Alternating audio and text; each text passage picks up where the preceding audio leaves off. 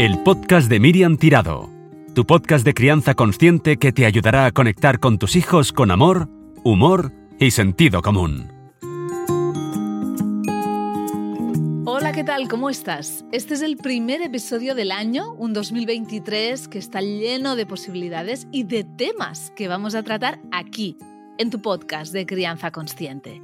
En este episodio 21 vamos a tratar un tema del que se habla poco, pero que para mí es esencial y que tendría que ser más atendido, la vulnerabilidad algo que tendremos que atravesar en nosotros y también acompañando a los demás y que muchas veces no sabemos cómo afrontar. Así que vamos a hablar de la vulnerabilidad en la maternidad y en la vida en general con mi madre Ángels Torras, terapeuta psicocorporal, y le preguntaremos qué hacer cuando nos sentimos vulnerables y cuando se sienten así nuestros hijos o nuestra pareja o nuestros padres. Ojalá te sea útil y resuene en ti todo lo que tenemos por contarte. Y en la sección La respuesta voy a contestar a una mamá que me escribió el otro día a través de la ronda semanal de Instagram y que me preguntaba, mi hijo de 6 años dice que no quiere crecer y no sé qué decirle, ¿qué hago? Pues de todo ello hablaremos en este episodio que empieza en serio ahora. La madre que me parió. Hola mamá, buenos días. Buenos días. Aquí estoy con mi madre Ángels Torras, terapeuta psicocorporal con más de 30 años de experiencia acompañando a mujeres embarazadas. Hoy vamos a hablar de vulnerabilidad y le hemos puesto de título Abrazar la vulnerabilidad, una asignatura pendiente. Yo lo primero que quiero preguntarte es, uno, ¿qué es la vulnerabilidad? Y dos, ¿por qué crees que es una asignatura pendiente? La vulnerabilidad es cuando no tenemos la capacidad de defendernos de las cosas que pueden venir del exterior. ¿Y por qué es una asignatura pendiente? Pues porque desde el principio no está bien atendida. Todos hemos vivido un estado de máxima vulnerabilidad en el vientre de la madre muchas veces y en el parto, en el nacimiento y en toda esta etapa tan sensible que es la etapa fusional y toda la etapa preverbal, cuando no somos capaces de expresar verbalmente lo que necesitamos. En esta fase de bebé, ¿qué es lo que puede sentir un bebé cuando su vulnerabilidad no está suficientemente comprendida, atendida y abrazada? Depende de, de, la edad del bebé, pero en el inicio es como agradable pulsión de vida, me siento bien, puedo soltarme, desagradable, no tengo lo que necesito, me contraigo y es una sensación de pulsión, de muerte. No hay comprensión de lo que está pasando,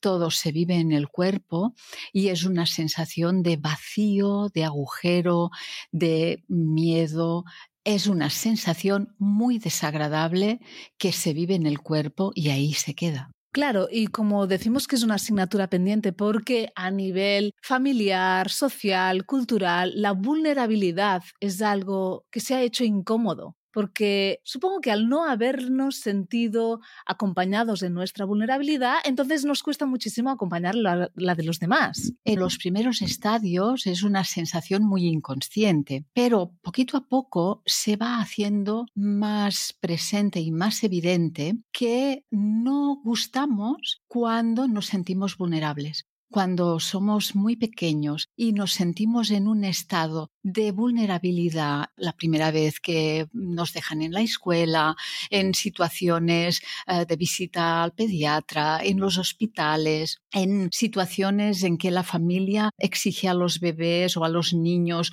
un comportamiento que por su edad no lo pueden tener y no se sienten validados. Todas estas sensaciones nos van dando un mensaje de que tenemos tenemos que construirnos una coraza y tenemos que alejarnos de esta sensación tan desagradable. La vulnerabilidad muchas veces es sentida como algo incómoda en uno mismo porque seguramente ya cuando somos, estoy hablando ya de la edad adulta, mucha gente no lidia bien con su propia vulnerabilidad y seguramente vuelve esa sensación de vacío de la que tú hablabas hace un momento. ¿Y qué se hace cuando llega el vacío? En vez de darnos cuenta y muchas veces tomar conciencia, escuchar qué necesitamos, se tiende a evadirlo, taparlo, distraerlo, etc. Primero de todo es entender por qué nos pasa esto. Por lo que te decía antes, si se ha mostrado rechazo a este estado, ¿cómo vamos a atenderlo desde la comprensión y desde poderlo abrazar cuando lo vivimos en nosotros. Esto mm, primero hay que resituarlo esto y resituarlo a nivel social, pero cuando esto se da en nosotros, podemos pensar qué necesitábamos cuando lo estábamos viviendo y éramos un bebé, cuando éramos un niño o una niña, pues una mirada comprensiva y amorosa hacia este estado y poder abrazar este estado sea la edad que sea la que tengamos, pero como los sentimientos que vivimos en el presente tienen una conexión con los mismos sentimientos, las mismas sensaciones que hemos vivido en el cuerpo cuando éramos pequeños, es importante conocer que esto está en nosotros. Y cuando abrazamos la vulnerabilidad a los 40, a los 30, a los 60, a los 80, estamos abrazando la vulnerabilidad de todas nuestras edades. La vulnerabilidad no es algo malo, eh, es algo inherente a la vida en muchos momentos nos vamos a sentir así y lo que hará que sea una experiencia positiva o negativa será el cómo nos sintamos acompañados en nuestra vulnerabilidad seguramente y cómo nosotros mismos también ya en una edad más adulta la podamos acompañar ¿no? en, en nosotros mismos.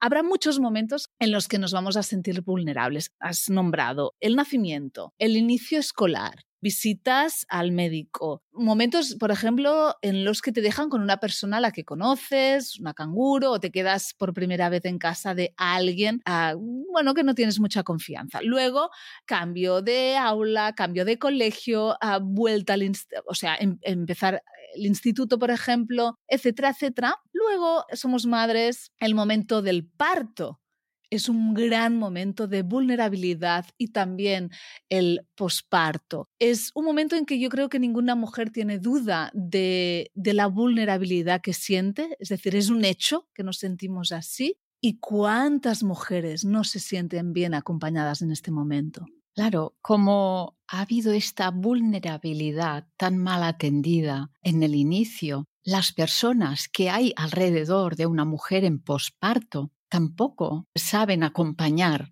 esta realidad, este estado.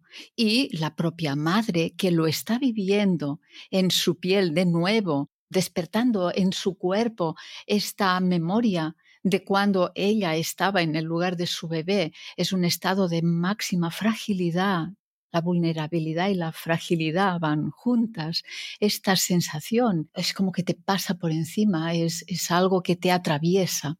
Y podemos entender las dos cosas que lo estamos viviendo y no somos atendidas y entendemos por qué, y que las personas que no saben atenderlo también entendemos por qué. Y las personas, por ejemplo, que esto está cambiando mucho, ¿eh? las personas que están atendiendo en los partos, en los pospartos, en los hospitales, cada vez eh, van estando más sensibles a la vulnerabilidad y tratan mejor a la vulnerabilidad. Pero en mi tiempo, y lo explicamos en el libro Vínculos, había una crueldad hacia las mujeres que daban a luz que era espeluznante. Y también ahora se puede dar, porque a veces el no haber estado atendido de manera correcta en la propia vulnerabilidad hace que en la edad adulta se desarrolle como una especie de, de, desprecio hacia la vulnerabilidad de los demás. Y esto es terrible cuando son personas que están ejerciendo una profesión que tiene que ver con el cuidado de otras personas. Léase residencias en la tercera edad, léase escuelas maternales o en, en el inicio de la vida, sanitarios, hospitales y todo. Una persona empática que comprende y atiende a la vulnerabilidad es un regalo del cielo, que esto tendría que ser lo habitual, pero que normalmente no lo es, y una persona que sienta aversión a la vulnerabilidad de una manera inconsciente, por tanto, en sus actos se va a ver reflejado esto, pone más dolor de donde ya lo hay y es terrible. Por eso la evolución de una sociedad se mide por la atención a la vulnerabilidad seguramente es, bueno, uh, yo me he tenido que construir una coraza porque él no se ha construido la suya, ¿no? A ver si este es, es, un débil. Pues mira, haber hecho los deberes, ¿no? De alguna forma y nos vamos volviendo una sociedad más, más, más dura y menos empática y amorosa. Hablábamos también, has, mencionado un momento, ¿no? La, vejez. La vejez es otro de los momentos en los que hay muchísima vulnerabilidad. ¿Cómo podemos, desde la persona que somos, acompañar mejor la vulnerabilidad en las personas que nos rodean, ya sean niños, ya sean abuelos, ya sean personas que en determinado momento se sientan vulnerables. ¿Qué podemos hacer para que se sientan mejor? Como todo empieza y termina en uno mismo, es tomar contacto con las veces que me he sentido vulnerable y poder entender qué es la vulnerabilidad en mí. Si yo puedo comprender cómo me he sentido en estados de vulnerabilidad, podré de manera no mental, no racional, sino de una manera que me salga, me surja mm, desde la parte más cercana a las otras personas, podré estar de una manera más adecuada, más amorosa. Pero todo pasa por uno mismo. Si yo no he podido reconocer estos estados en mí o pienso que nunca me voy a encontrar en estos estados, será muy difícil. Al final todo pasa por un autoconocimiento y una profunda conexión con quienes somos y con lo que hemos vivido. Y insisto, lo hemos dicho en muchos capítulos, el habernos sentido vulnerables o no bien acompañados de nuestra vulnerabilidad no significa que no nos amasen. Nos han amado muchísimo, pero a veces hay una incapacidad de comprender, sostener y abrazar la vulnerabilidad que, como decimos, es una asignatura pendiente. Es un tema, yo pienso que muy, muy importante y quizá mm, podremos en otro, en otro ocasión quizá acotarlo un poco y hablar de, de etapas concretas, porque creo que hace mucha falta. Es eso, ¿no? Que se dice muchas veces de necesitamos poner las personas en el centro. Y cuando decimos las personas significa todo eso, ¿no? Lo que sentimos, lo que vivimos, todo lo que vamos transitando y todo lo que muchas veces a lo largo de la historia se ha sentido como algo incómodo y por lo tanto negativo. Y por negativo, como se etiquetaba así, ya quedaba apartado. Y esto nos ha hecho mucho dolor, ¿no? Mucho, mucho daño. Así que, bueno, podemos volverlo a poner en el centro, por lo menos aquí. Gracias, mamá, por eh, tus conocimientos, tu sabiduría, una vez más, y nos vemos en el próximo episodio. Nos vemos. La respuesta.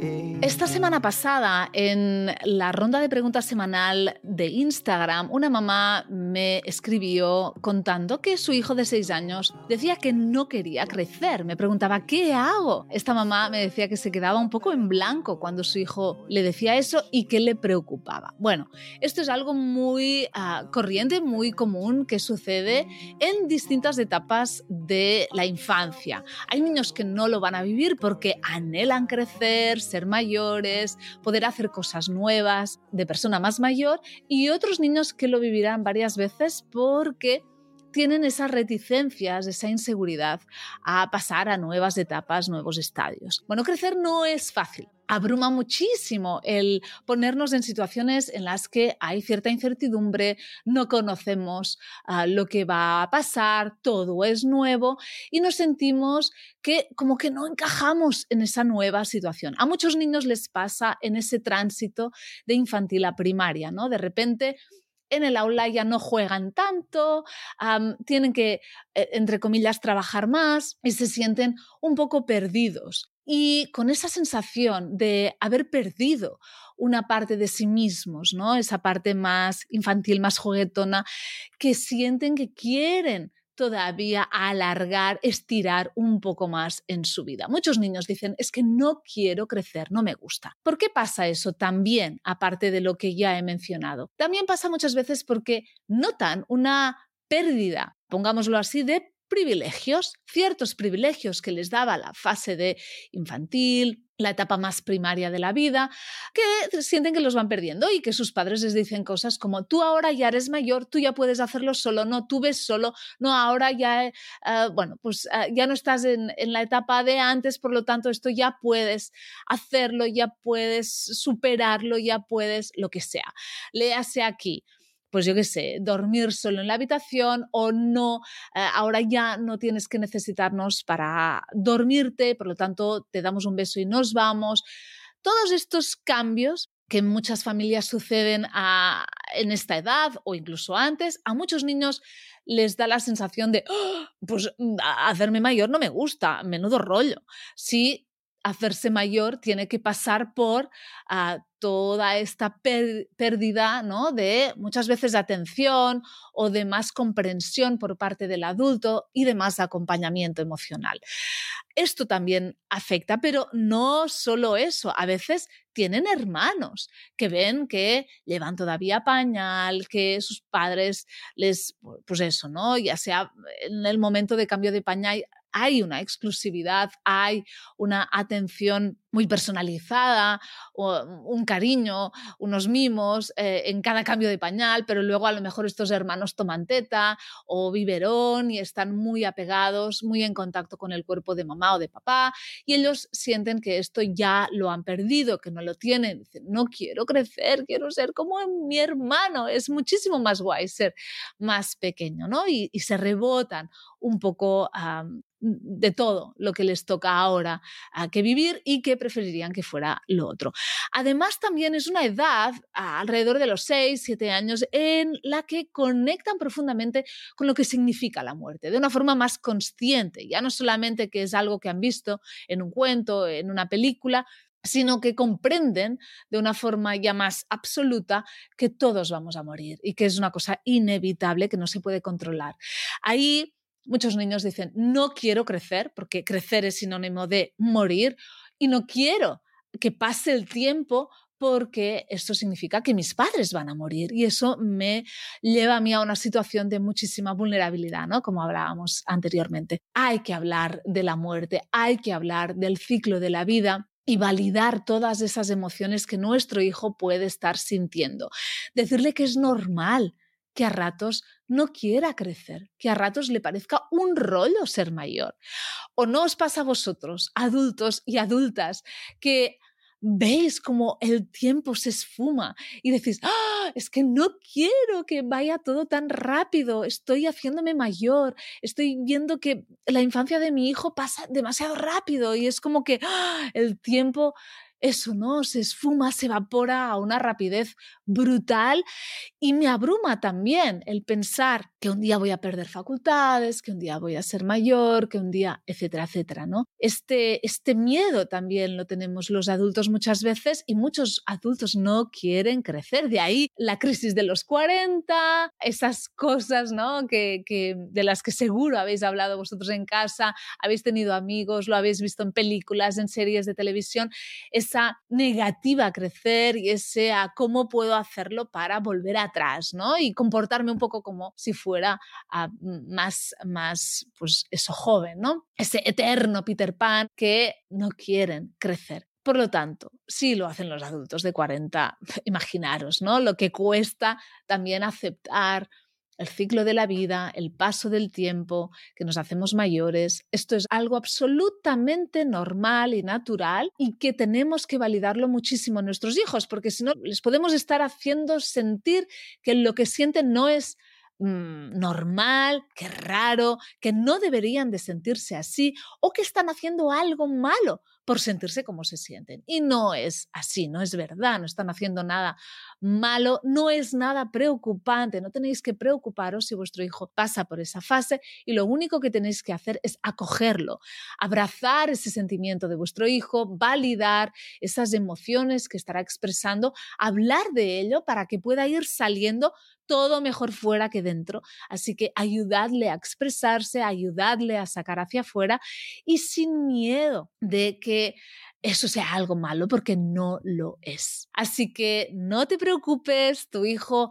va a transitar eso seguramente con tu acompañamiento de la mejor forma y pronto aceptará que la edad que tiene es estupenda y maravillosa y que no hay nada que temer. Cuando vuestros hijos estén muy enfocados en el futuro o en el pasado, es decir, no quiero crecer futuro, quiero volver a ser más eh, pequeño o quiero ser bebé pasado, validadles, normalizadlo, pero también volvedles al presente, ahora y aquí, ahora y aquí. Está todo bien, es genial que seas como eres. Está perfecto tener la edad que tienes. Así que ayudándoles a volver al presente, también estáis impidiendo ¿no? que se vayan, porque su mente puede irse a muchas etapas, a muchos lares que les puedan provocar mucha angustia. Así que volver al presente, respirar, ayudarles a...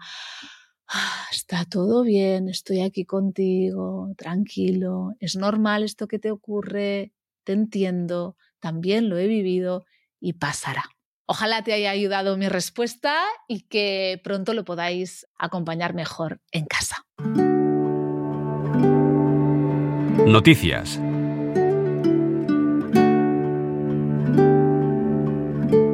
El 16 de febrero sale a la venta el nuevo número de la colección de cuentos Kai y Emma, en esta ocasión titulado Un virus en casa. ¿Qué ocurre cuando entra un virus en casa y va cayendo todo el mundo enfermo? ¿Cómo lidiamos con todas las emociones que se despiertan cuando aparece el malestar físico? ¿Y si no se quieren tomar los medicamentos que tenemos que darles? ¿Y si los adultos nos encontramos fatal para cuidarles? De todo eso y mucho más habla Un virus en casa. Pero eso sí, como siempre, lleno de humor y amor para ayudaros en casa a poner palabras a cosas que seguro que o habéis vivido en algún momento o vais a vivir. Una vez más, este cuento lo ha ilustrado Marta Moreno y lo ha editado la editorial B de Block. Si quieres este cuento dedicado, puedes comprarlo ya en mi web miriamtirado.com y te lo dedicaré a quien tú quieras. Te insisto y recuerdo, el 16 de febrero a la venta. Este mes de febrero es muy importante para mí porque voy a anunciar dos proyectos en los que he trabajado mucho en 2022 y que verán la luz en breve. Tengo muchas ganas de podértelo contar todo y los anuncios los haré en Instagram, así que sígueme para estar al tanto y al día de todo. En cuanto a conferencias y eventos presenciales, toma buena nota. El 3 de febrero Estaré en Tres Cantos, en Madrid, en la Feria del Libro Infantil y Juvenil, dando una conferencia para docentes a las 5 y firmando libros a todo aquel que quiera a las 5 y 45 en el Firmódromo. 5 y 45, firma de libros en Tres Cantos en la Feria del Libro Infantil y Juvenil. Al día siguiente, 4 de febrero, estaré en Zaragoza para dar una conferencia sobre límites en el Colegio Juan de Lanuza, pero ya están todas las plazas agotadas, así que ya no te indico cómo apuntarte. El 23 de febrero estaré en Lleida para una conferencia también y el 28 en Vitoria. Tenéis toda la información de estas dos últimas conferencias en Lleida y en Vitoria en este mes de febrero en el apartado eventos de mi web miriamtirado.com, también en Instagram. Ojalá vengas y podamos compartir un rato juntos.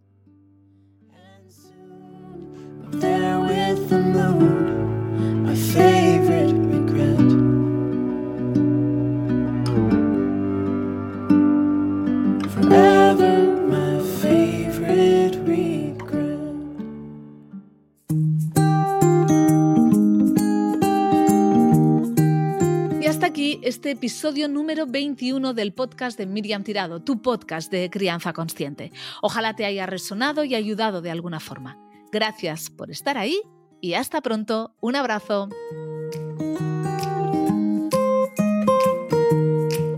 el podcast de Miriam Tirado, tu podcast de crianza consciente que te ayudará a conectar con tus hijos con amor, humor y sentido común.